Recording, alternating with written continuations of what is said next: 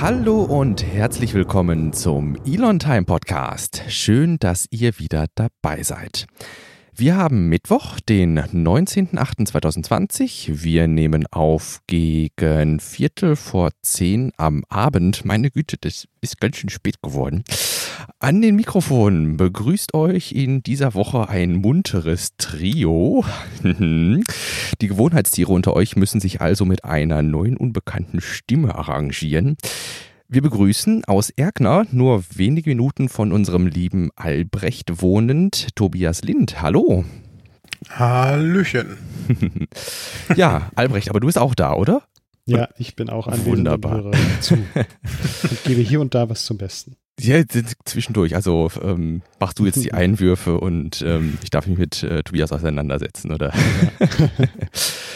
Ja, ich habe gerade noch mal äh, so ganz spontan, bevor wir hier die ähm, Aufnahme angeschmissen haben, ähm, wir können wir können uns selbst gratulieren. Wir haben Folge 20 rum. Yay! Ja, Etwas Rundes zu feiern.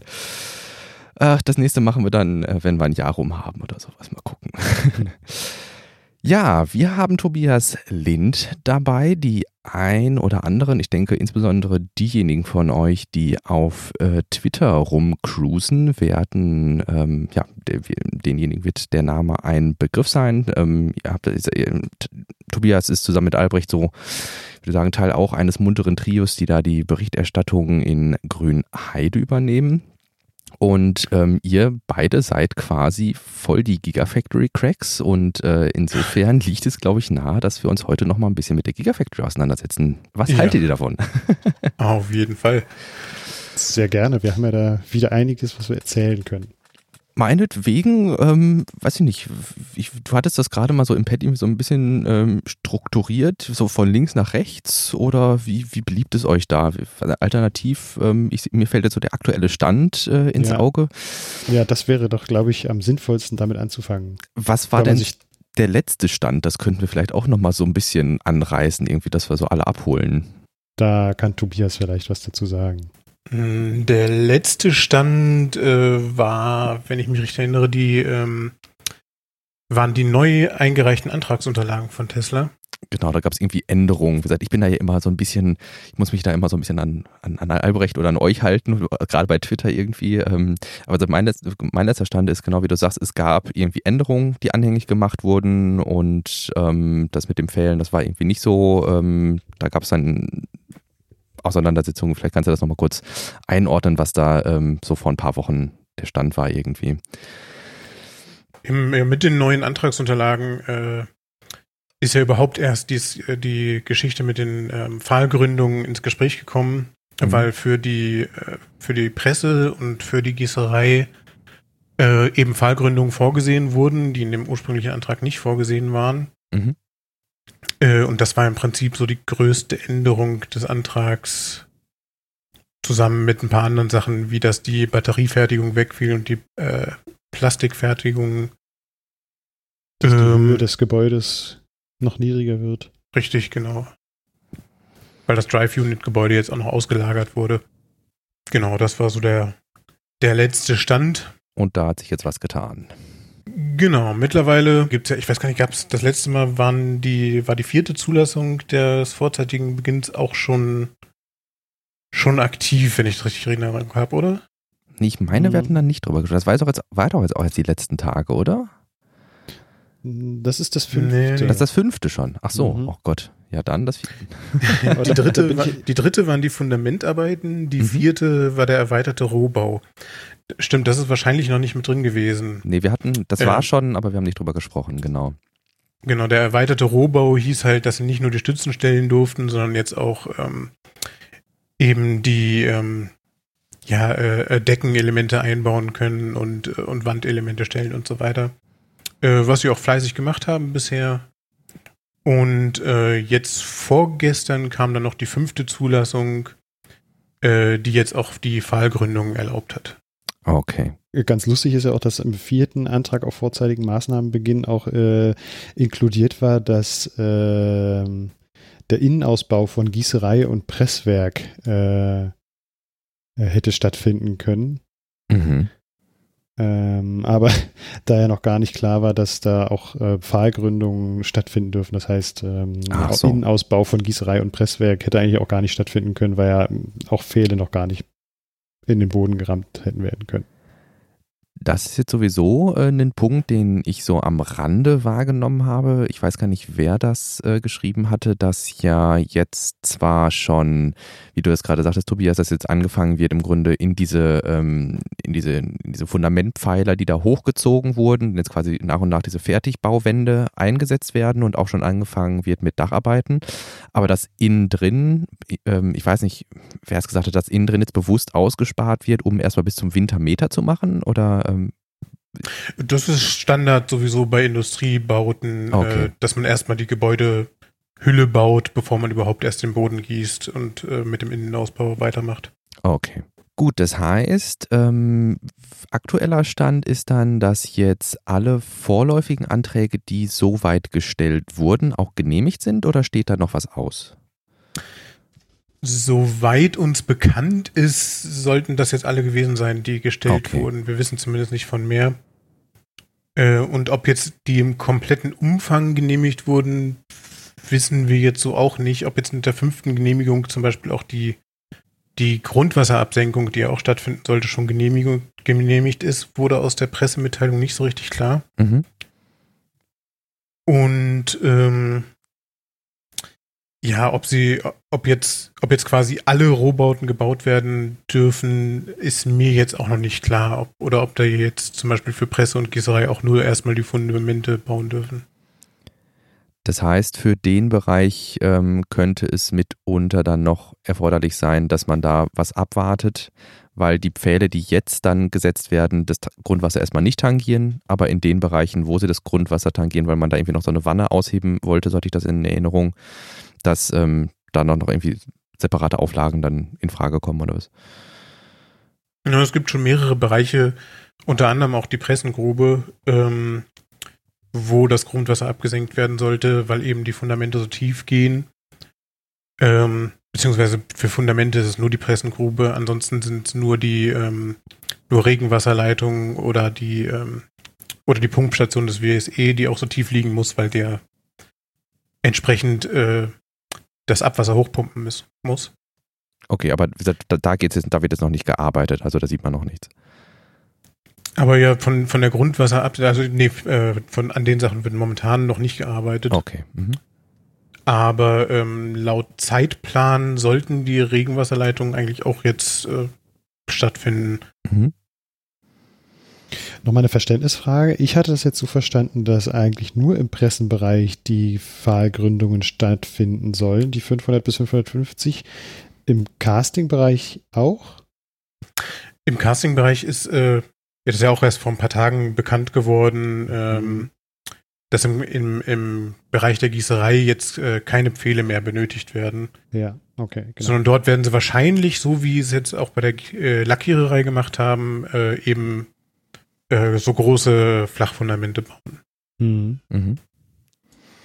Da hatte ich jetzt auch noch eine, ich weiß nicht, ob ihr das auch gelesen hattet, eine relativ interessante Side Note, dass jetzt in Fremont, ich weiß nicht, ob sie in Betrieb genommen wurde oder jetzt gerade im Bau ist, die weltgrößte Gießereianlage.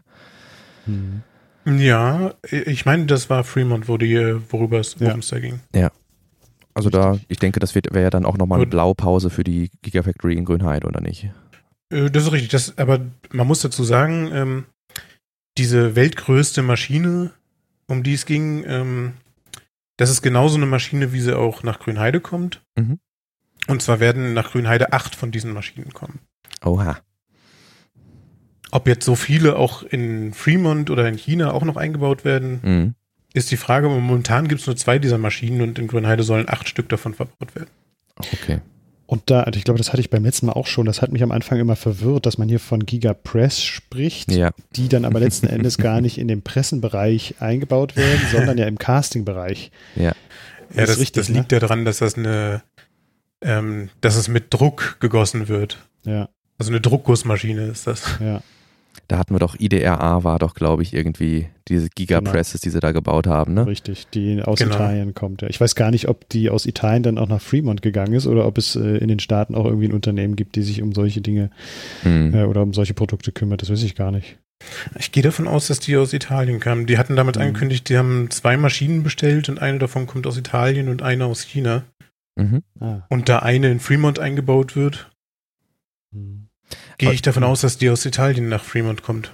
Aber das ist tatsächlich ein guter Punkt, äh, was du sagst, Albrecht. Also ich, wenn man wenn man es liest, auch wenn man durch die Dokumente liest und auch wenn man den Begriff Gigapress hört, irgendwie, dann denkt man so im ersten Moment denke ich einfach an irgendwie was was so ein Standsteil irgendwie presst oder was. Mhm. aber da, genau, aber wie Tobias sagt, das ist halt Druckguss irgendwie und dann ähm, geht das so ein bisschen durcheinander im Deutschen. ja. Naja, auch im Englischen geht es schon durcheinander. Ja, gut, das kann sein. Ja. Viele, die da verwirrt sind. Abseits dessen, also um es nochmal so, so zusammenzuklabastern, irgendwie, wir wissen aktuell nicht von ausstehenden Genehmigungen, die noch irgendwie, also von, von ausstehenden Anträgen, die noch genehmigt werden müssten. Soweit müsste jetzt alles durch sein. Wie allerdings das mit dem Grundwasser ist, haben wir noch keinen richtigen Einblick, weil es nur eine Pressemitteilung gibt, richtig? Mhm, es gibt jetzt kein, kein offizielles Dokument, wo genau. man das nachlesen kann. Das gab es in der Vergangenheit auch nicht. Das mhm. haben wir äh, bei irgendeinem Antrag mal direkt bei dem LFU nachgefragt und haben mhm. das Dokument dann auch relativ zügig bekommen. Ähm, wir haben vorhin schon gesagt, dass wir das jetzt nochmal nachholen müssten. Äh, dann würden wir das auch in unser Google Drive, äh, Grünheide ja. for Future Google Drive dann auch hochladen.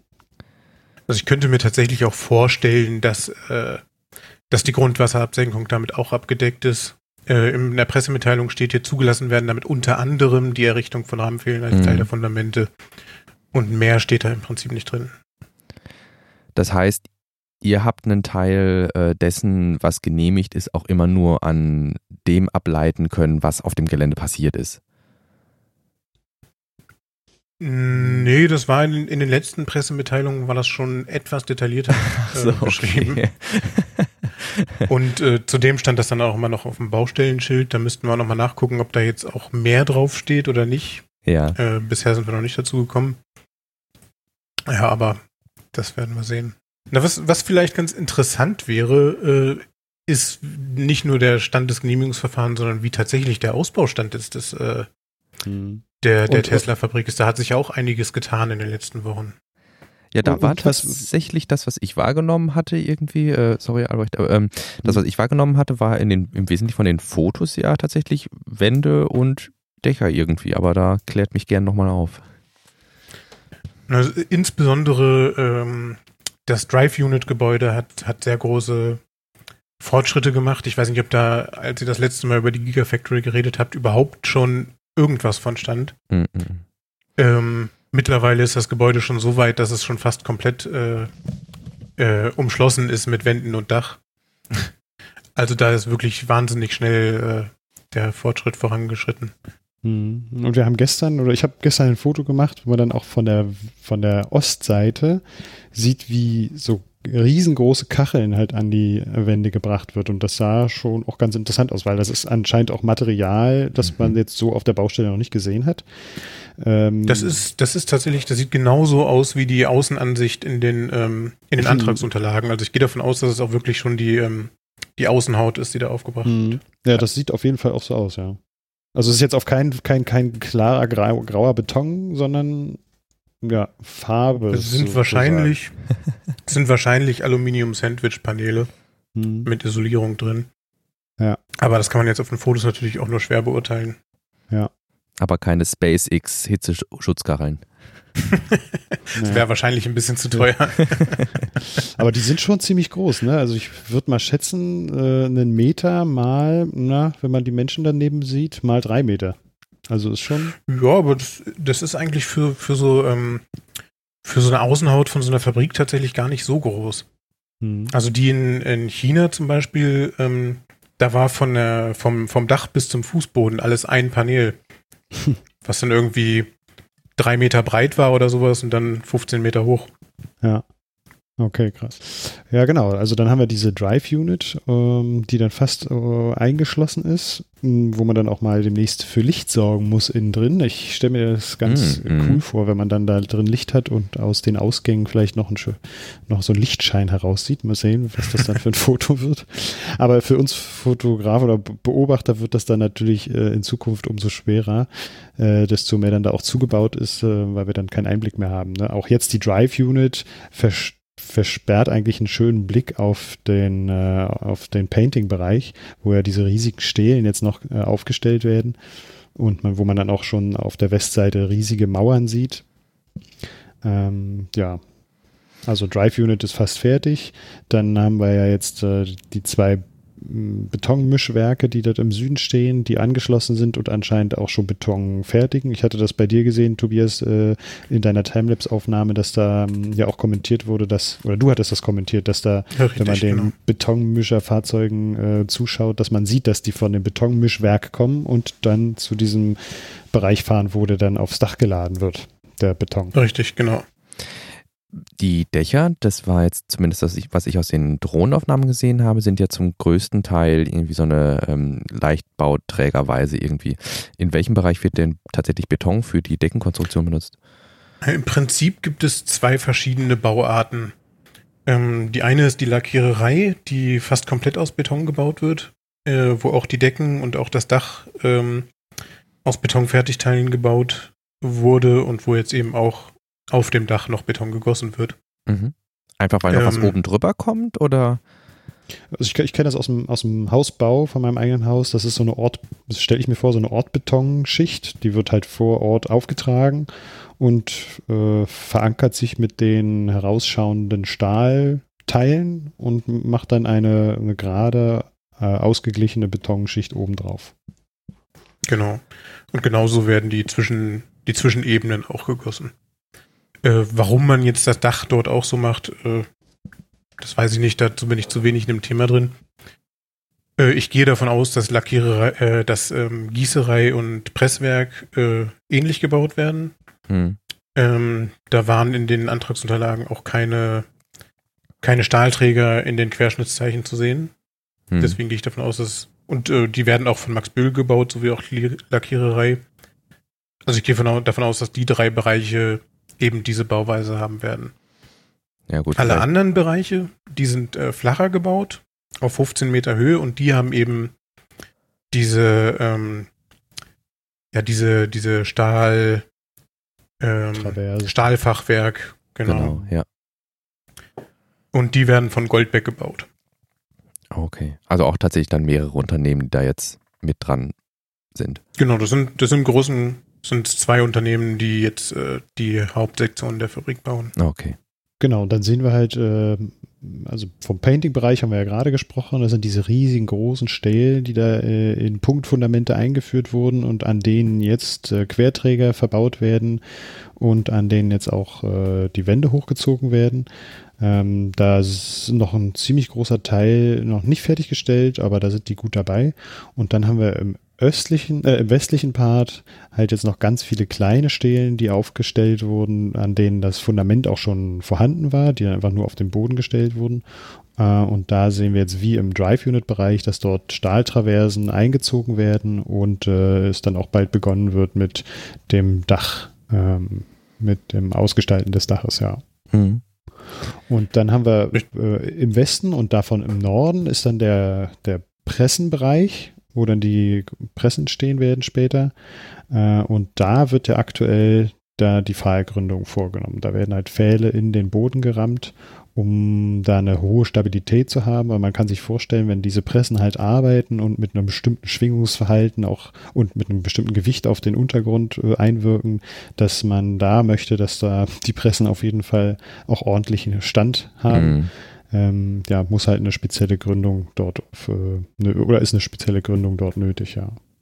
Und das ist so gerade der kritische Bereich gewesen in den letzten Wochen. Da haben wir jetzt fast einen Monat darauf gewartet, dass da eine Genehmigung vom Landesumweltamt kam. Und äh, ja, das ist jetzt vor zwei Tagen eingegangen und somit sind die jetzt gerade dabei, dort die ganzen Pfähle in den Boden zu rammen. So überblickend kommt mir das jetzt tatsächlich, wenn ihr davon so erzählt, auch so ein bisschen vor, wie wenn das jetzt für euch als Beobachter in gewissermaßen jetzt so schon, man nähert sich irgendwie dem Höhepunkt, weil, wie du sagtest, also dem Beobachterhöhepunkt, weil alles, was jetzt danach kommt, alles, was jetzt weiter geht, als es werden Wände und Dächer gestellt, da habt ihr dann höchstwahrscheinlich keinen Einblick mehr drauf. Da seid ihr dann auch, sag ich mal, in eurer Berichterstattung darauf angewiesen, dass jemand weiß ich nicht, aufs äh, Gelände dann gelassen wird und da irgendwie dann wie so ein Pressetermin oder sowas äh, hat, weil sobald die Wände drum sind, habt ihr ja auch nicht mehr so viel zu gucken. Ne? Mhm. Ja, ist richtig. Also abgesehen jetzt davon, dass im Norden von dem ganzen, von den Bauaktivitäten jetzt noch Oberboden abgetragen wird und da ähm, der sind wir ein bisschen gespannt, was da jetzt noch kommt, weil das in den Antragsunterlagen gar nicht, aus denen gar nicht hervorgeht, was da für ein Gebäude hinkommt, zumindest an der einen Position.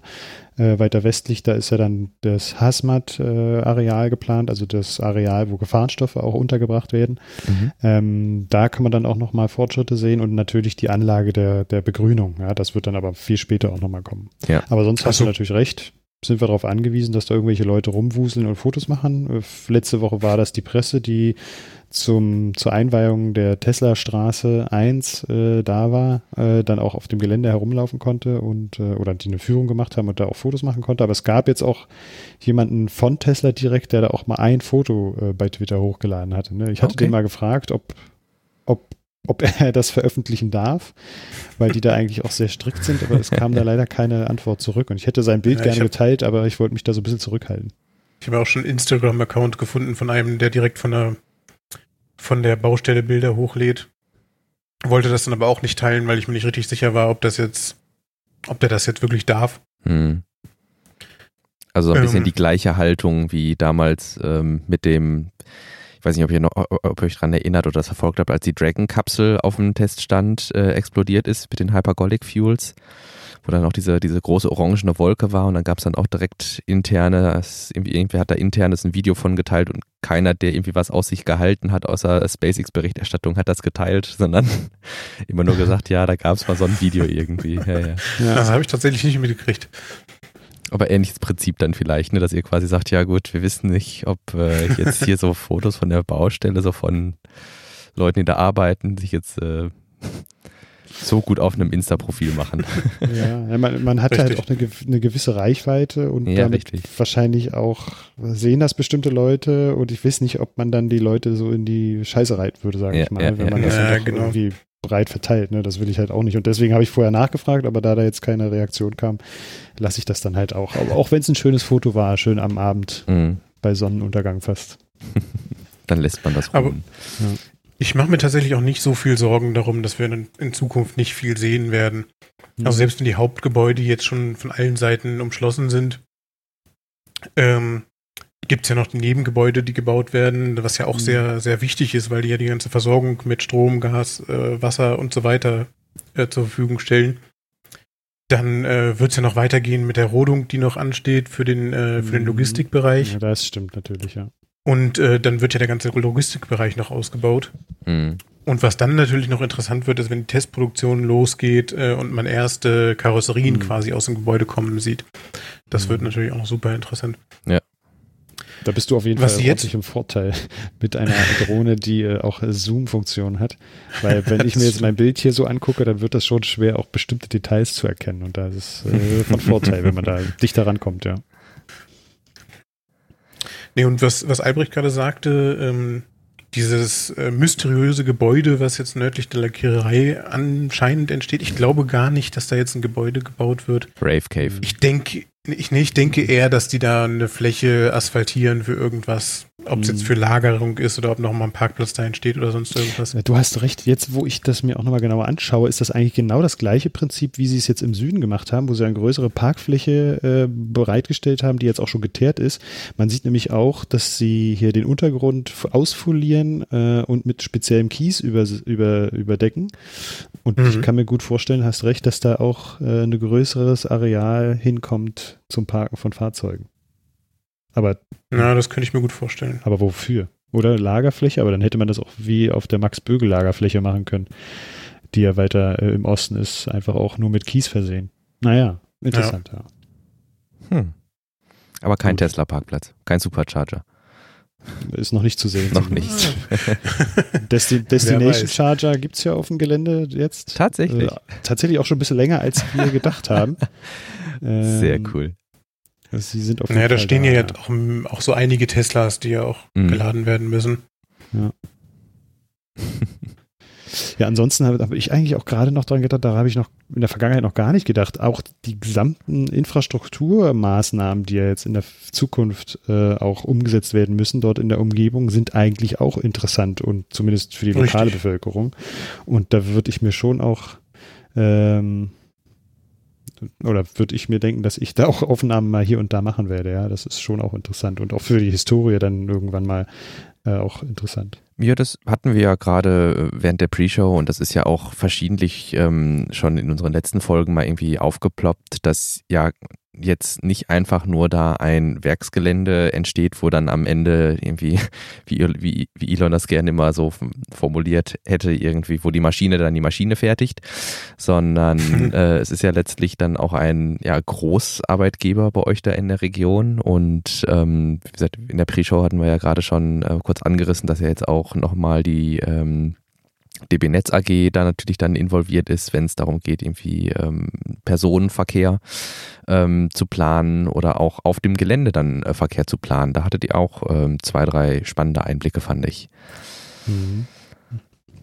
Ja, genau. Also das, äh, das Beispiel, das ich jetzt gleich bringe, ist halt, äh, zeigt, dass halt auch an vielen Stellen überlegt wird und getüftelt wird und geschaut wird, wie man Probleme, die äh, sehr wahrscheinlich auch in Zukunft auf uns zukommen werden, was jetzt so Infrastruktur anbelangt, auch lösen kann. Ne? Und da hatte ich in der Pre-Show gerade schon erzählt, dass gestern äh, eine Ortsbeiratssitzung stattgefunden hat, auch mit dem Thema äh, Verkehrsanbindung. Und da ging es um den Bahnhof in Fangschleuse, dass der ja geplant ist auch nur, dass der umgesetzt wird. Und da hatte DB Netz jetzt auch schon ein paar Ideen, wie man das machen könnte und ähm, auch ein paar Vorschläge. Und das ist gestern ein bisschen diskutiert worden. Ähm, ja, und äh, ja, da ist sehr viel im Fluss und das meiste davon sehen wir einfach auch gar nicht. Hm. Das heißt, da ist dann doch, also ich habe immer das Gefühl, dass der ganze Prozess doch schon relativ öffentlichkeitswirksam geführt wird. Aber an einigen Stellen ist man dann auch, wie gesagt, ich glaube, ihr seid beide bei Grün, Grünheide for Future aktiv. Ja, könnte Ja. man sagen, ja. Ne? Ähm, dass man da dann, trotzdem man sich versucht, irgendwie da dann auch einzubringen und ähm, auch Teilhabe in gewisser Weise zu forcieren. An gewissen Stellen seid ihr dann wahrscheinlich auch einfach raus irgendwie, ne? Ja, richtig. Also was ich in der Vergangenheit auch oft versucht habe, bei diesen normalen Sitzungen auch äh, eine Audioaufzeichnung zu machen, das äh, ist mir nicht gestattet. Ähm, es ist in der Vergangenheit schon auch zugelassen worden. Also als Herr Steinbach zum Beispiel da war, damals in der im Dokemus äh, in der Dokemus-Halle, ich weiß gar nicht, was das, was ist das? Äh, naja, die haben da halt einen größeren einen, Saal, die Privatschule, und der ist genutzt worden, dass dafür, dass Herr Steinbach, der Wirtschafts- und Energieminister des Landes Brandenburgs zusammen mit dem Bürgermeister halt an die Bevölkerung Informationen rausgegeben hat. Und da war Tobias Lind so, oder Tobias so nett und hat die Audioaufzeichnung gemacht, die wir dann auch veröffentlicht haben. Äh, in Kombination mit Emil Senkel, der das Video gemacht hat, ähm, habe ich den Ton dann dazu gegeben. Und das ist halt, finde ich, auch wichtig, ja. Das muss man auch nach draußen tragen, sowas. Und so eine öffentlichen Veranstaltungen, äh, wie jetzt zum Beispiel gestern die Ortsbeiratssitzung, aus meiner Sicht müssten die auch online sein, weil sich die Leute ähm, nicht immer vier, fünf Stunden Zeit nehmen können, abends dann da auch nochmal zu so einer Ortsbeiratssitzung zu gehen. Und die ging halt gestern von 18.30 bis, ich glaube, 22.15 Uhr war ich dann zu Hause. Hm. Ähm, und muss es aus meiner Sicht auch möglich sein, sowas online abzurufen. Mhm. Vor allem auch zu den Tops, die auch einem für einen relevant sind, ja. Ähm, Und, und on demand fände ich, fänd ich, äh, fänd ich wichtig, weil zum Beispiel die ganzen Livestreams auch vom Landtag äh, kannst du dir halt nur live angucken und wenn du es verpasst hast, weil du zum Beispiel arbeiten warst, dann kriegst du davon nichts mit. Das ist schon Ja, schade eigentlich. Ja.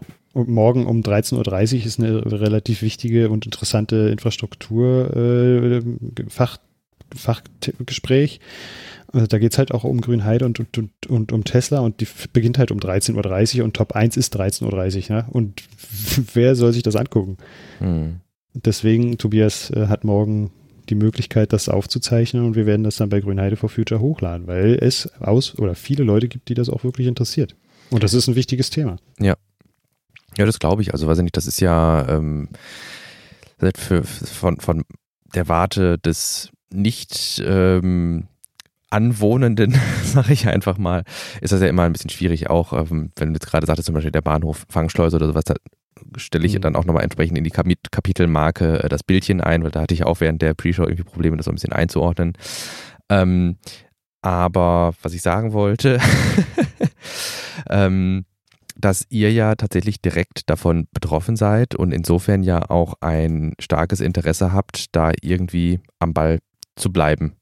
Ne? Und ähm, ja, dann ist natürlich auch, ähm, also ich, ich weiß nicht, ich könnte mir vorstellen, dass das bei den Hörerinnen und Hörern auch mitunter schwierig ist, das nachzuvollziehen. Also es steckt ja viel Energie da rein, jetzt zu diesen Sitzungen zu gehen und ähm, die Sitzung, wenn möglich, aufzuzeichnen und der Öffentlichkeit bereitzustellen und dann den Google Drive für Grünheit for Future zu äh, betreuen. Aber ich denke, man muss sich einfach immer so ein bisschen überlegen, wie wäre das, wenn bei mir im Nachbarort halt ähm, sowas sich abzeichnen würde. Ich denke, da hat man dann auch eine ganz andere intrinsische Motivation, ähm, sich da dran mhm. zu machen. Ne? Ja, ja. ich finde es halt auch von Grund auf wichtig, die Leute mitzunehmen. Und wenn man das nicht macht, dann kommen halt Fragen auf, dann kommen Zweifel auf, dann werden die Leute skeptisch, wenn sie nicht das Gefühl haben, sie werden da irgendwie mit eingebunden, wenn es auch nur ein Informationsfluss ist. Und das finde ich falsch. Und das kann halt auch einiges kaputt machen. Ne? Mhm. Das wäre doch eigentlich ein guter äh, Segway. Ich weiß nicht, da, dazu haben wir jetzt nichts Konkretes. Ähm, aber was ist denn? Also ich äh, kann mich noch erinnern, dass ja auch zu diesem ähm, Hauptverfahren dann die Einwände ja geöffnet wurden. Und ich meine, die Zeit für Einwände ist ja jetzt rum, ne? Nee, nicht ganz. Bis zum 3. September haben die noch Zeit äh, okay. zum, zu dem äh, zu dem zweiten Antrag, also zu dem ja, genau. zu der Aktualisierung quasi, mhm. zu der Erweiterung, äh, nochmal Stellung zu nehmen. In der Pressemitteilung zu der äh, Zulassung des vorzeitigen Beginns, wo wir vorhin drüber gesprochen haben, stand drin, dass bisher sechs Einwender ihre Einwendungen ergänzt haben. Okay. Und sechs neue Einwendungen eingegangen sind. Was jetzt zu den 360, die im ersten Genehmigungsverfahren äh, eingegangen sind, halt auch verschwindend gering ist. Hm. Was Zumindest, überhaupt da, da, stand aber, da stand aber auch, dass zu, ah nee, Erzähl du nochmal, Tobi. ja, überhaupt, es wird immer wieder auf diesen 360 Einwendungen rumgeritten. Äh, ich finde das ehrlich gesagt relativ lächerlich. Die meisten, also nicht die meisten, aber es gibt viele, ähm, viele Projekte, die im Rahmen des Bundesemissionsschutzgesetzes äh, äh, umgesetzt werden, die wesentlich mehr Einwendungen haben. Und auch andere Projekte, die nach Planfeststellungsverfahren gemacht werden haben so viele Einwendungen. Allein der, ähm, die Erweiterung des Flughafens in Frankfurt äh, am Main hat über 100.000 Einwendungen gehabt. Stuttgart 21 hat mehrfach über 10.000 Einwendungen gehabt für verschiedene Verfahrensabschnitte. Also das ist wirklich lächerlich, was die Fabrik jetzt für die Größenordnung für eine geringe Anzahl von Einwendungen hat. Hm, das ist interessant, das wusste ich so noch nicht. Und das ist, ist das dann so, dass nach Ende dieser, nach Ablauf dieser Frist dann zum Beispiel auch öffentlich gemacht wird, welche Einwendungen da sind? Ist das ein öffentlicher Diskurs oder ist das wieder Closed Doors? Wisst ihr das? Also Ob jetzt die jetzt Einwendung, also der Termin selber ist eigentlich öffentlich. Ich weiß, hm. also wird wahrscheinlich nicht mitgeschnitten werden dürfen, aber ähm, theoretisch kann da jeder hingehen. Ja, aber ich ähm. glaube, also die breiten da aber auch aufgrund des Plansicherstellungsgesetzes äh, vor, dass man da auch online dran teilnehmen kann. Ähm, das kann sein, ja. Also da, davon gehe ich aus. Das war ja mit einer der Gründe, warum das Plansicherstellungsgesetz auch überhaupt erlassen wurde äh, in Zeiten zu Corona, weil es halt viele Erörterungstermine auch nicht stattfinden konnten und damit natürlich auch diese Großprojekte äh, ja verzögert wurden. Und ähm, sie werden das sicherlich zum An zur Anwendung kommen lassen. Richtig, ansonsten, das ist das ist, ansonsten ist der eigentliche Erörterungstermin, so wie er früher auch geplant war, für diejenigen gedacht, die halt auch Einwendungen eingebracht haben. Ne? Dann werden diejenigen angeschrieben, die Einwendungen eingebracht haben und äh, können dann an dieser Veranstaltung teilnehmen. Das wäre nicht für die komplette Öffentlichkeit gewesen, so wie ich es anfangs auch dachte. Okay. Mhm. Das heißt, man erfährt unter Umständen, also weiß ich nicht, jetzt könnte es sein, dass man aufgrund eines möglicherweise Streams oder wie auch immer gearteten ähm, äußeren Zugangs davon erfährt. Aber grundsätzlich, wenn das jetzt äh, ohne Corona vonstatten gegangen wäre, dann äh, hätte man unter Umständen gar nicht erfahren als Außenstehender, welche Einwendungen da erhoben wurden. Ich weiß nicht, ob das letzten Endes wird das wahrscheinlich auch nochmal zusammengefasst und der ist, wird der dann auch wahrscheinlich äh, Bestandteil des abschließenden Genehmigung, der abschließenden Genehmigung sein. Und die Presse wird sicherlich ja auch vor Ort sein, so dass mhm. man so die wichtigsten Punkte zumindest dann auch ähm, heraus oder, oder, von denen hört. Okay. Gibt es denn sowas, wo ihr sagt, das ist ähm, jetzt nochmal, da hat sich jetzt irgendwie nochmal ein Streitpunkt erhärtet oder da hat sich jetzt nochmal jemand besonders äh, ins Zeug gelegt, da irgendwelche äh, Gegendemos zu starten oder sowas, wie das am Anfang nochmal war? Also es, ich war jetzt bei der letzten Demonstration dabei äh, von der Bürgerinitiative gegen Gigafactory äh, und da hieß es, dass dann Mitte oder Ende September nochmal eine sehr große Demonstration äh, angekündigt wird. Mhm. Mm, aber so wirklich neue Erkenntnisse oder neue Kritikpunkte haben wir nicht. Okay. Es, es dreht sich halt immer um, der Standort an sich ist falsch, weil Trinkwasserschutzgebiet mhm. und weil zu viele Bäume gerodet werden, wurden, mhm. werden und wurden. Das wäre aber, äh, ja gut, vielleicht insofern nachvollziehbar, dass vielleicht dann auch die, der größte, die größte Chance irgendwie ähm, gesehen wird ähm, von ähm, Kritikern eben, eben Grundwasserschutz, oder? Hm. Das so. Ja, oder, oder Wasserverbrauch. Manchmal vermischen die das auch ein bisschen. Mhm. Ähm, Manchmal ist, äh, ist das Grundwasser, ist der Wasserverbrauch auch für den Grundwasserschutz äh, entscheidend. Aber ähm, ja, Wasser generell ist quasi der, der große Kritikpunkt für ja. die Gegner. Ja. Gut, abseits dessen, dann winden wir uns mal so ein bisschen aus der aus der, der Thematik mal so ein bisschen ungeschickt raus. ähm, ich hatte jetzt noch einen Artikel gefunden in der Heise. Ähm, ich weiß nicht, ob das jetzt schon ein bisschen äh, her ist oder ob das für euch ähm, auch jetzt ähm, aktuell ist, dass ähm, Thomas Bareis, Staatssekretär im Bundeswirtschaftsministerium, sich nochmal äh, dazu geäußert hat, ähm, wie das da tempomäßig in Grünheide vonstatten geht. Und äh, da wird jetzt tatsächlich von einem Vorbildcharakter gesprochen, den das Ganze ähm, als Großbrauprojekt doch ausstrahlen könnte hat er wohl erwähnt gegenüber dem Handelsblatt.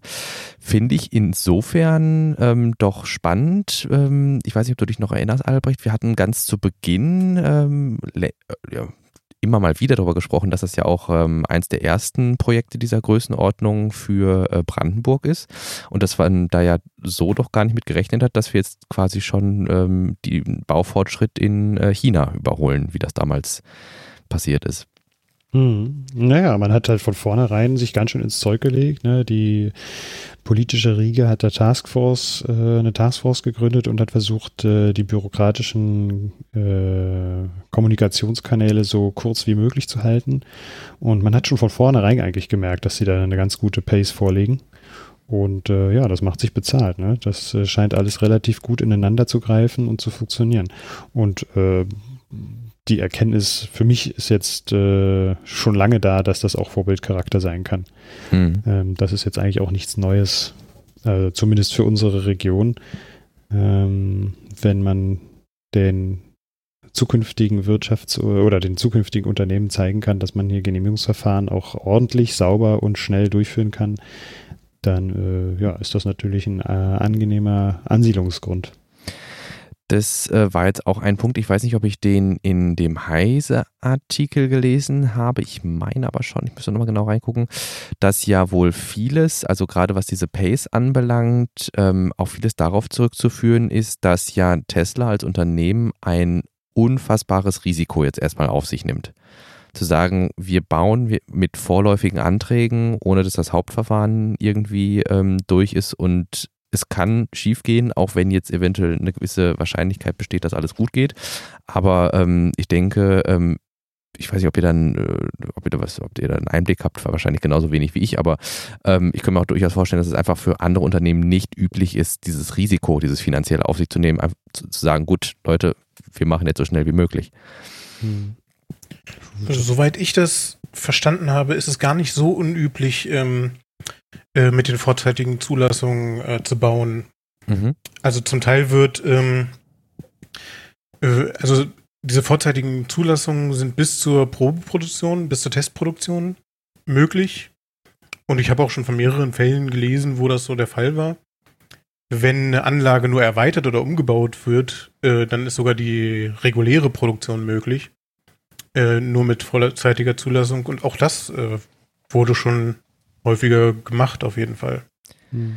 Und es gab halt auch Fälle, wo dann äh, die finale Bauerlaubnis auch erst stattgefunden hat, nachdem der gesamte Bau fertig war. Das ist ja mhm. gar nicht, gar nicht unüblich. Richtig. Ja. Das meinte Herr Steinbach letztens auf einer Informationsveranstaltung auch nochmal. Wobei ich mir eigentlich auch mal die Mühe machen wollte, solche ähm, Projekte, Großprojekte, die nach Bundesemissionsschutzgesetz äh, auch gelaufen sind, mir mal genauer anzuschauen. Mich hätte zum Beispiel auch mal interessiert, ob es tatsächlich solche Großprojekte auch gegeben hat in der Vergangenheit, die dann am Ende auch nicht genehmigt wurden. Mhm. Die meisten laufen nach Planfeststellungsverfahren. Mhm. Was meist über, über Bundesemissionsschutzgesetz läuft, sind so Sachen wie ähm, Mülldeponien oder. Ja, Windkraftanlagen äh, und den ganzen Kram. Also da habe ich ganz viel gelesen. Okay, wo halt ein großes öffentliches Interesse auch dann da ist. Ja, genau. Darum, darum, das ist ja dann der letzte, letzte, letztendlich der ausschlaggebende Punkt, ob das öffentliche Interesse so groß ist, dass es halt nach Paragraph 8a laufen muss. Wie wird das, also wer legt fest, dass es ein erhöhtes öffentliches Interesse gibt? Das ist eine gute Frage, die ich beantworten kann. Das wäre ja so, also weiß ich nicht, ich, ich könnte ja, ja hin, ich könnte ja hin, hingehen und sagen, also ich habe schon irgendwie ein erhöhtes Interesse, dass, weiß ich nicht, unser lokaler Glasproduzent hier irgendwie jetzt gerade seine Fassade neu streicht oder sowas, aber das wird ja dann mhm. wahrscheinlich nicht nach äh, Bundesemissionsschutzgesetz gehandhabt werden müssen.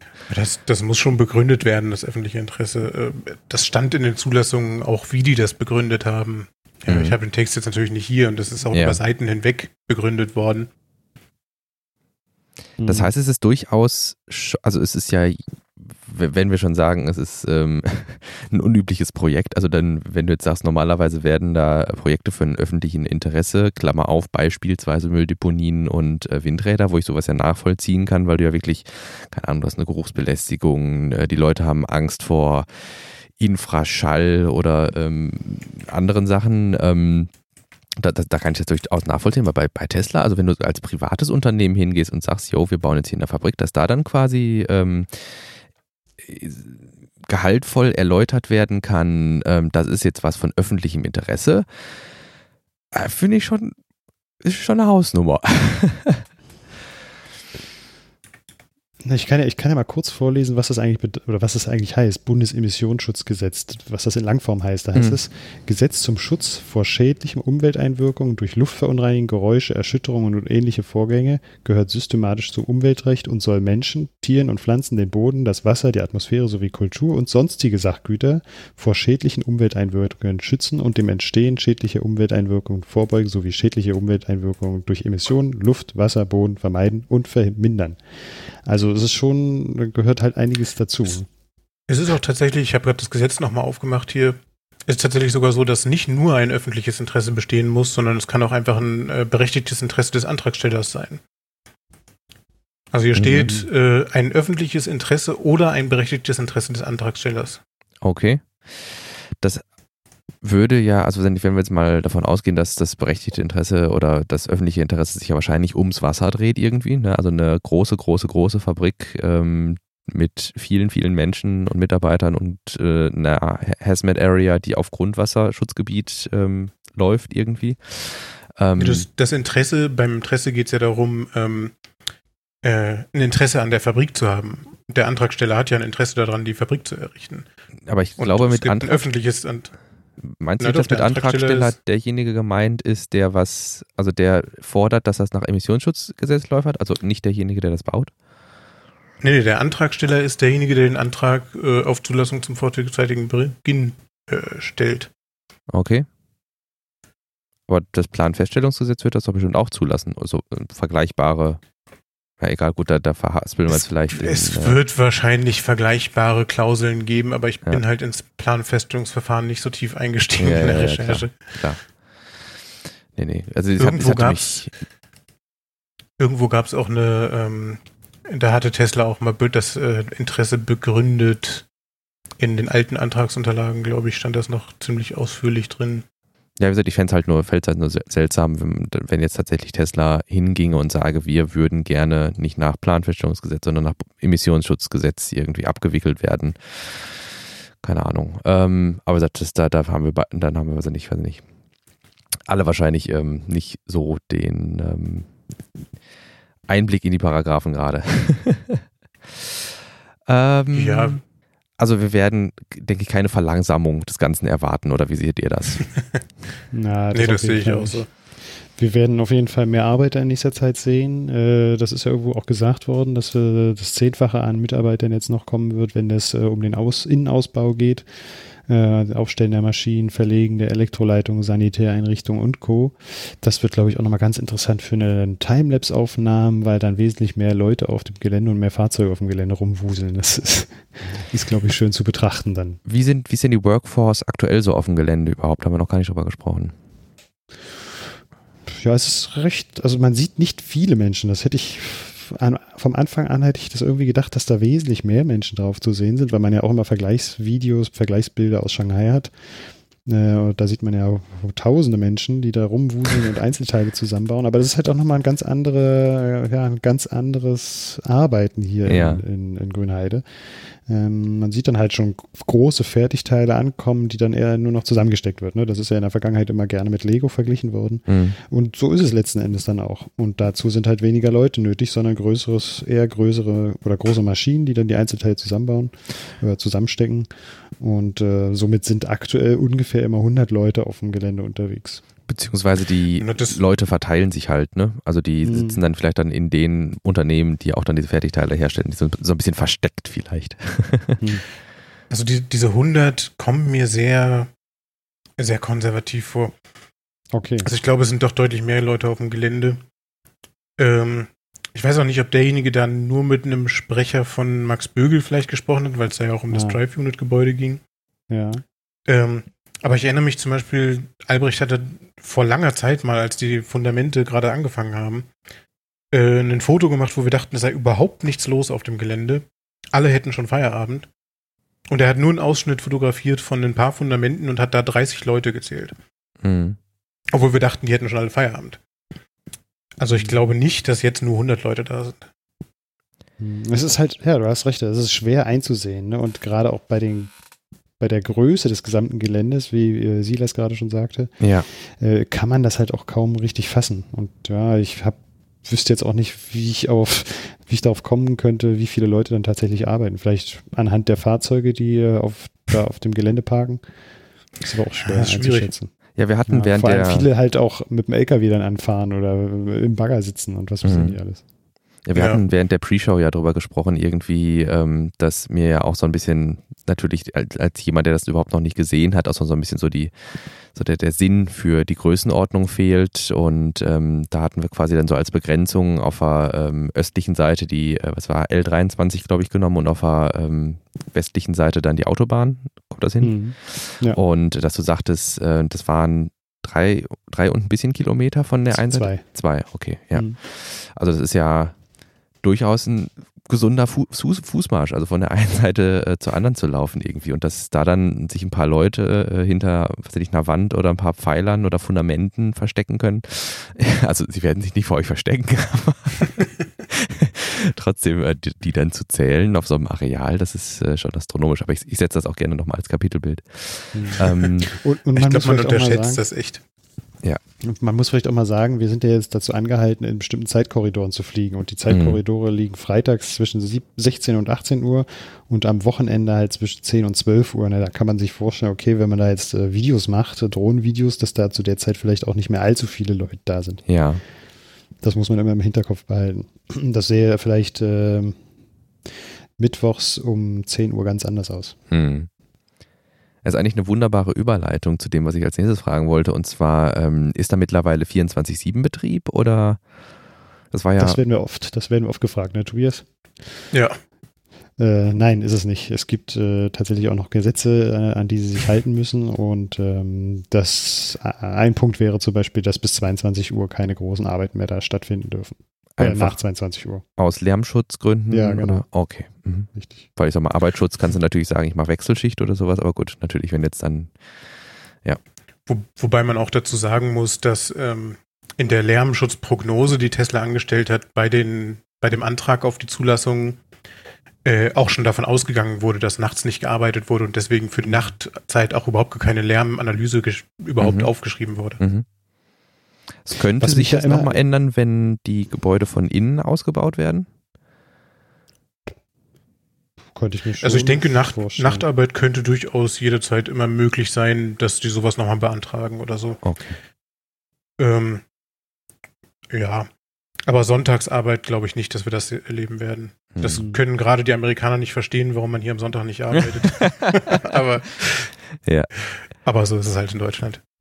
Was ich mich ja ziemlich früh auch immer gefragt habe und was mich dann oft auch dazu geführt hat, nach dem Spätdienst nochmal da vorbeizufahren, dass ja eigentlich relativ früh auch schon Flutlichter aufgestellt wurden. Und ich immer dachte, Mann, verdammte Axt, vielleicht kann ich ja dann nachts irgendwann mal endlich auch die eingeschalteten Flutlichter sehen. Aber nie kam es dazu und jetzt sind sie irgendwie alle verschwunden. Also, Ja, aber man muss dazu auch sagen, fällt mir nämlich gerade ein, es gab ja schon mal Nachtarbeiten, als die Gerodung hatten, ne? das stimmt, ja. Okay. Das ist richtig. mhm. Also mit die das waren, war auch waren nur- ja eigentlich auch nicht leise. Das war auch nur ein Unternehmen, das das äh, gemacht hat. Das war Finn Harvest, die dann auch nachts gearbeitet haben. mhm. Das stimmt. Also möglich ist es auf jeden Fall. ja, ähm, nee, und die, die Flutlichter, die sie aufgestellt haben, ich habe die nur einmal gesehen, als Gewitter war, dass die mal an waren. Und ich glaube, mittlerweile haben sie Ah. die auch wieder weggeräumt. Äh, Ja, genau. keine Ahnung, ob die ansonsten je gebraucht wurden. Ja, da stehen jetzt noch Flutlichter hinten im Max-Bögel-Bereich. also im nordöstlichen Teil. Wenn man da am Zaun steht, kann man das noch sehen. Aber ja, gut, dass du sie mal angesehen hast. Ich sie nie angesehen.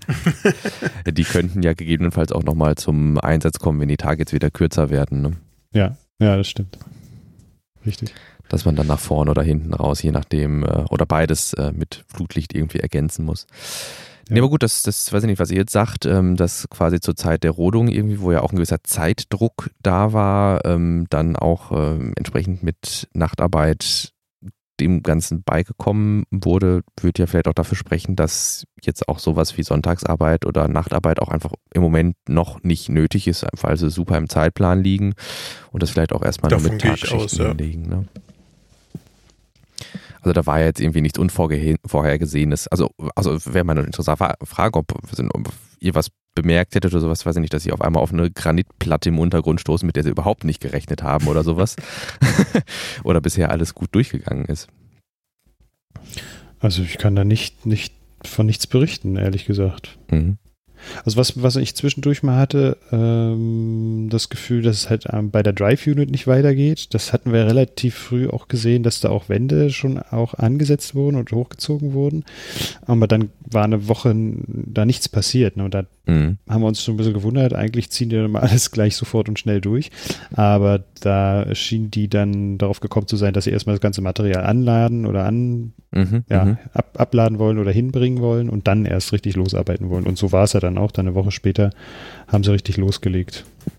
Also das war so die, der einzige Ja, Punkt, wo das- ich dachte, hä, warum, warum passiert da jetzt nicht mehr weiter was? Das Aber- war ein bisschen komisch, als die da zuerst ankamen, haben die, haben die wirklich in einer Woche mit vielen Leuten und vielen LKWs die ganzen Stützen angeliefert und sofort alle aufgestellt.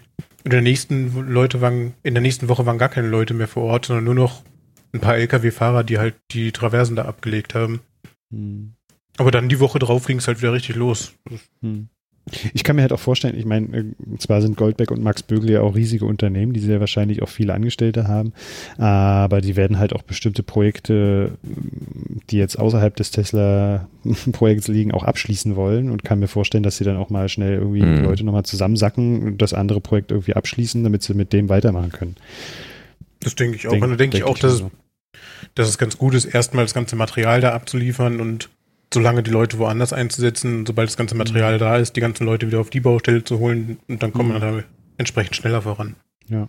Also Aber es wäre mal interessant, da auch so ein, so ein Insight äh, so einen Insider zu haben, der Auf das einmal erklären Fall. könnte, weil das auch Auf interessant ist. Fall, ja. Vielleicht meldet sich ja jemand da draußen, der Uh. bei Max Bögel oder Goldbeck arbeitet und uns Informationen zuspielen kann, ohne dass er seinen Namen nennt. Wir, Informationen, genau.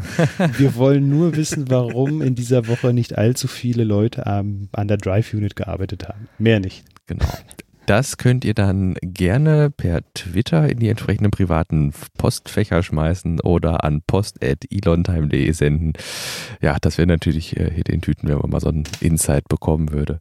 Allgemein, so ein Draht wäre echt toll irgendwie, ne? Also muss ja nicht darum gehen, dass dann halt äh, in, irgendwie, weiß ich nicht, Bilder öffentlich zu machen oder sowas, sondern einfach mal so die Abläufe so mitzukriegen, irgendwie, äh, na, also auch rein vom Arbeitsmodus irgendwie wie er sagt, ob die Leute da von A nach B gekarrt werden oder ähm, ob immer so eine Stammbelegschaft irgendwie da vor Ort ist. Dann fände ich schon mal ganz spannend, das irgendwie ähm, so aus ja, Insider-Perspektive, aus Bauperspektive dann auch zu beleuchten. Ja. Ich frage mich dann immer, also ich, mir kam diese Frage schon öfter mal, ob man das nicht auch irgendwie noch transparenter machen könnte. Ähm, Auch so, so ein Bauprozess, ne, dass dann auch wirklich jemand von Goldbeck vielleicht mal irgendwie Rede und Antwort steht oder so. Aber dann frage ich mich mal, meine Güte, bin ich vielleicht einfach nur in so Ja, einer ja, tiefen ja. Blase drin und alle anderen haben überhaupt keinen Bock da drauf? Ja. Oder gibt es da wirklich viele Leute, die sagen, Mensch, würde mich eigentlich auch mal interessieren, was steckt da eigentlich dahinter? Ja, und anhand so eines großen Projektes, das ja auch äh, medienwirksam ausgeschlachtet wird, Mhm. äh, international, ähm, kann man das ja eigentlich auch mal erklären und mal zeigen, was das eigentlich für ein Projekt ist und wie das hochgezogen wird und worauf man als Architekt auch achten muss. Ne? Das zieht vielleicht auch wieder junge, junge äh, Ja. Leute an, die dann Architektur studieren wollen zum Beispiel. Also, Ich glaube, dass man das nicht irgendwie nutzt. Also die, die, die haben auch riesige Presseabteilungen oder Marketingabteilungen. Warum nutzen die das nicht anders? Ja, das glaube ich eben gar Ja, es- nicht so, oder? Meinst du, dass Was? wirklich Öffentlichkeitsarbeit, dass das bei Bauunternehmen so ein Riesending ist? Also die vielleicht auf Jobmessen oder sowas, aber ich weiß nicht. Also ich, ich, ich habe jetzt noch keinen Werbe, keinen Werbespot im Fernsehen von, ne, also vom örtlichen Betonmischwerk oder Ja, sowas aber- gehabt. Ja, da hast du recht. Ich meine, aber das ist ja eine andere Dimension, mit der wir hier zu tun haben. Ja? Ja. Und dass, dass die da nicht im Ja, die- Vornherein irgendwie gedacht haben, Mensch, eigentlich müssten wir unsere Marketingabteilung da ein bisschen mit einbinden oder unsere Ja, ja. Presseabteilung. Ja, aber ja. das, das funktioniert ja, das funktioniert ja mit Tesla nicht. Also das ist ja, Ja, machen die Ja, Bauunternehmen ja durchaus auch bei anderen äh, Projekten, dass sie groß ankündigen, ja, wir haben jetzt Ja. einen Auftrag für den und den. Aber bei Tesla ist es halt so, dass die eine Verschwiegenheitserklärung unterschreiben und dann dürfen die nicht viel über die Projekte reden. Zum Teil dürfen die überhaupt noch nicht sagen, dass sie überhaupt daran beteiligt sind. Da hast du recht, Tobias. bis zu einem Okay, bestimmten Zeitpunkt. Und Ja. ist, ist das jetzt Vermutung irgendwie, weil sich einfach keiner äußert oder habt ihr tatsächlich mal mit jemandem gesprochen, der sagt, ey Leute, das ist hier alles restricted? Nee, das ist auch so, dass die, ähm, dass die Unternehmen, die sich geäußert haben, dann auch an einem bestimmten Punkt gesagt haben, äh, mehr dürfen wir aber nicht erzählen. Okay. Mhm. Und man merkt es halt bei, bei allem, was um Tesla drumherum ist, die wollen nicht groß Presse haben. Hm. ja, das ist aber auch, gehört zu der Geschichte von Tesla auch dazu, ne? Dass es halt auch viele, viele, viele Berichte gab in der Vergangenheit, die Tesla da auch sehr äh, fehlbehandelt haben, sage ich mal, und äh, auch in einem falschen Licht dar, dargestellt haben, das gar nicht angemessen war und dass Tesla da auch sehr zurückhaltend ist, was so Informationen, hera Informationsherausgabe anbelangt. Denn auch jede Information, die irgendwie nicht präsentiert wird, wird denen dann irgendwie zum Strick gemacht. Zumindest in der Vergangenheit. Das ändert sich vielleicht äh, in der Zukunft. Ja, und an einigen Ja. Stellen, an einigen Stellen habe ich jetzt auch schon verschiedentlich irgendwie mal, wenn man, Twitter ist ja auch da, manchmal ein seltsamer Ort, ähm, wo dann auch manchmal Zusammenhänge gemacht werden, wo keine Zusammenhänge sind und Fakten, die man eigentlich hat, dann so gedreht werden, dass sie dann Mhm. irgendwie doch nicht mehr stimmen. Das, die, die, die neueste Auslegung war eben, ähm, ich weiß nicht, der eine oder andere hat es vielleicht mitbekommen, dass äh, China jetzt ebenfalls äh, Reusability-Tests äh, gemacht hat. Wie ist das Unternehmen? Das hat, hat man auch im Pad, glaube ich, eine kurze Mhm. Notiz zumindest. Ja, ne? Linkspace. Genau, Linkspace hat auch so ein, so ein wie, wie früher so der Grasshopper von, äh, von SpaceX haben die jetzt äh, gestartet. Und das erste, was ich bei Twitter las, hat das vielleicht damit zu tun, dass Tesla die Gigafactory in China gebaut hat, dass die jetzt auch Reus- Reus- Reusability mit Raketen machen. So, äh, aha, interessante These. Aber ja, genau. Aber nicht, Mhm. wenn man dann Ähnliches hat, irgendwie, mal, keine Ahnung, man, man sagt dann, ja, es sind so und so viele hundert Leute vor Ort und ähm, nicht, dass man, Mhm. dass, dass da im Hintergrund strikt draus gedreht wird oder sowas. Ne? Hm, na, und das kam in der Vergangenheit auch öfter vor. Ja. Ist natürlich, die, die Presse dreht sich natürlich trotzdem alle Informationen, die sie irgendwie bekommen können, so zurecht, wie sie sie gerne hätten. Und vielleicht wäre es sogar besser, wenn Tesla manchmal dazu sagen würde, nee, das stimmt nicht, sondern so und so ist richtig. Aber Tesla hat sich halt aus der Historie heraus äh, halt so entwickelt, dass sie sagen, okay, wir reden lieber gar nicht mit der Presse. Hm. Ja. Jo, meine Lieben, mit Blick auf die Zeit, wir haben jetzt eine gute Stunde rum, ähm, würde ich einfach nochmal so in die Runde fragen, ob ihr noch was habt, was euch jetzt besonders auf dem Herzen liegt, wo wir vielleicht nochmal kurz drüber sprechen sollen. Was mir vorhin, äh, als wir so über die äh, vorzeitigen Genehmigungen gesprochen haben, noch eingefallen ist, was könnten denn jetzt noch für Mhm. Anträge von Tesla kommen? Also ich meine, eigentlich haben wir eigentlich schon alles, oder? Rohbau ist genehmigt, äh, die Fahr Pfahlgründung ist jetzt genehmigt, äh, die Straßen dürfen sie ausführen. Ich wüsste jetzt gar nicht mehr, was dann noch an Antrag kommen könnte.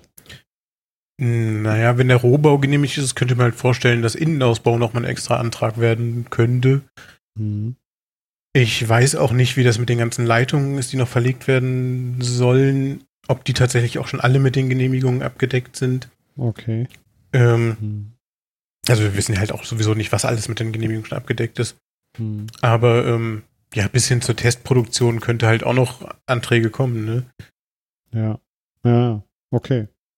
Äh, In der Vergangenheit war es ja dann oft so, dass dann äh, kurz nach Bestätigung oder nach Freigabe des nächsten Bauabschnittes dann auch schon wieder ein neuer Antrag kam. Also es war ja dann immer kurz, kurz danach. Könnte denn ähm, mit einem, also über, könnte denn über einen Antrag auf Testproduktion hinaus noch was kommen? Also dass man tatsächlich sich schon einen Teil der Produktion genehmigen lässt oder geht das erst, wenn man das endgültige äh, Hauptverfahren durch hat? Ich glaube, da hatte Das, Tobias was zu gesagt. Ja. Richtig, also die richtige Produktion wäre ja nur möglich, wenn man eine Erweiterung einer Fabrik macht, nicht wenn man eine Fabrik neu errichtet. Okay. Da ist quasi das äh, Maximum, was man machen kann, ist eine Testproduktion. Das heißt, wir hier, können ich, auch- unter Umständen sehen, dass man eine Testproduktion, also dass man mit dem Bau fertig wird, aber der, das Hauptverfahren immer noch nicht durch ist und man dann erstmal mit einer Testproduktion anfängt und die dann aber so lange aufrechterhalten muss, weil man nichts anderes machen kann, bis dann letztendlich genehmigt wird, so Leute, jetzt dürft ihr. Ja, genau. Okay. Also da kann der Bau dann unter Also- Umständen schon mehrere Monate stehen und Test produzieren, bis man das überhaupt erst kriegt. Ja, ob sie jetzt so, so lange Test produzieren dürfen, wäre auch die Frage. Es geht halt darum, ähm, dass es Maßnahmen sind, die zur Prüfung erforderlich sind. Mhm. Also im Gesetz steht hier direkt, ähm, dass bereits vor äh, Erteilung der Genehmigung mit der Errichtung einschließlich der Maßnahmen, die zur Prüfung der Betriebstüchtigkeit der Anlage erforderlich sind, begonnen wird. Okay, also dann quasi nur ein Nachweis, dass das Ganze überhaupt lauffähig ist. Genau. Hm. Gut, ihr Lieben, ich weiß nicht, ähm, wenn ihr noch irgendwie Links habt, ähm, also du, Tobias oder Albrecht, ähm, die jetzt quasi so euch noch in den Sinn kommen, dann würde ich die gleich alle nochmal kurz einsammeln bei uns im Pad und dann in die Shownotes schmeißen. Den ein oder anderen Teil haben wir ja schon, aber zum Beispiel den Link zu eurem Google Drive, den könnten wir ja nochmal reinschmeißen. Das ist vielleicht ganz interessant. Das YouTube-Video äh, von einer Sitzung, das Hm, haben ja, den, wir den ja schon. Kanal, genau, den YouTube. Genau, den, genau, da auch nochmal die Empfehlung der Grünheide for Future Kanal für denjenigen oder diejenige, den das interessiert. Ansonsten würden wir uns wirklich riesig freuen, wenn ihr dieses Projekt als gehaltvollen Beitrag zur deutschsprachigen Technik Tesla und Space Community seht. Ich hoffe, dass auch diese Folge euch wieder einen gehaltvollen Einblick in die Geschehnisse an der Gigafactory geliefert hat. Wenn dem so ist, schickt uns doch gern Feedback an post.elontime.de, folgt dem Podcast auf Twitter oder lasst uns ein paar Sternchen bei iTunes da. Sollte euch etwas nicht gefallen haben oder wir uns einen groben Schnitzer geleistet haben, dann freuen wir uns selbstverständlich auch über konstruktive Kritik an die genannten Kanäle. Ja, ihr Lieben, damit haben wir doch, meine Güte, ich hätte, am Anfang hatte ich so meine Zweifel, ob wir irgendwie hier mit äh, den, das waren gar nicht so viele Stichpunkte, die wir uns hier gemacht haben, die Stunde voll kriegen, aber meine Herren, also da kann man doch ganz schön drüber reden, was? Oh ja, auf jeden Fall. Auf jeden Fall. Die Zeit ging ziemlich schnell vorbei, muss ich sagen. Aber das liegt wahrscheinlich Ja. auch daran, dass man äh, jetzt zu dritt ist und äh, weniger Gesprächsanteil dann hat und man denkt, Ja. okay, die Zeit ging schneller vorbei. Man hört mehr zu, man redet weniger irgendwie, ne? Das ist aber auch war angenehm. Ja, das stimmt. Gut, ihr Lieben, ich äh, denke, wir, das ist durchaus auf äh, Wiederholung nochmal angelegt irgendwie. Spätestens, ähm, wenn wir da nochmal eine Erkenntnis verfahrensmäßig haben, oder? Was, wäre so der nächste Punkt? Hatten, hatten wir nicht auch schon einen Termin an, avisiert, äh, zumindest äh, nach dem Erörterungstermin? Weil da Stimmt, ja. haben wir ja dann nochmal einige, äh, einige interessante Aspekte, die man dann noch ein bisschen auseinandernehmen kann. Was haben wir hier? Stimmt, ja, das könnte interessant sein. genau, wir haben den Erörterungstermin am 23. steht zumindest bei uns im Mhm. Kalender. Ja, genau. Und, dann dann, haben wir einen Record am 30. Stimmt, das wäre dann September. die Kalenderwoche Nummer 40. Das wäre Ja. dann quasi die Folge Kalenderwoche 40. Das steht ja immer im Cover drin, da könnt ihr dann mal ein Auge drauf haben. Ähm, 20, nee, 40, 2020 ist es dann, ähm, wo wir dann da nochmal uns drüber austauschen. Die, ja doch, die Folge werde ich dann auch bis Ende Kalenderwoche 40 veröffentlicht haben. Ja, ja, genau. Ja, sehr schön. Ähm, nächster Termin ist dann quasi, für, wenn wir so in der äh, Gigafactory-Runde hier sind, wer, also nächster wichtiger Termin ist der Erörterungstermin. Bis dahin ist einfach nur noch Baufortschritt, oder? Richtig. Okay. Wenn es so weitergeht wie jetzt, steht die Fabrik wahrscheinlich zumindest in den Hauptsektionen schon soweit fertig. Ja, ja, ja, ja. Gut, ihr Lieben, dann bleibt mir noch ähm, euch zwei und äh, allen Zuhörerinnen und Zuhörern eine schöne Restwoche zu wünschen. Ich vermute mal, dass ich die jetzt so, weiß ich nicht, Donnerstag, ah, vielleicht morgen doch dann schon veröffentlicht kriege oder was. Ich guck mal, wie ich Zeit und Lust habe. Und ähm, ja, wir, ähm, vielen Dank, dass du dabei warst, Tobias Sehr gerne. dass du uns hier nochmal einen äh, ja, gehaltvollen ähm, Einblick, beziehungsweise wie nennt man es, ähm, Input. ja, genau, genau, eine, eine, eine Komponente- geliefert hast, wo wir manchmal nicht so richtig den Überblick haben. Aber äh, für genau sowas ist das ja dann gut, wenn man sich mal Gäste ins Haus holt, in Anführungsstrichen. Gut, euch dann von meiner Seite noch eine schöne Restwoche, oder? Und Albrecht, wir hören uns nächste Woche. Ja, herzlichen Dank. Wünsche ich dir auch. Mach's gut. Bis dahin. Ciao. Tschüss.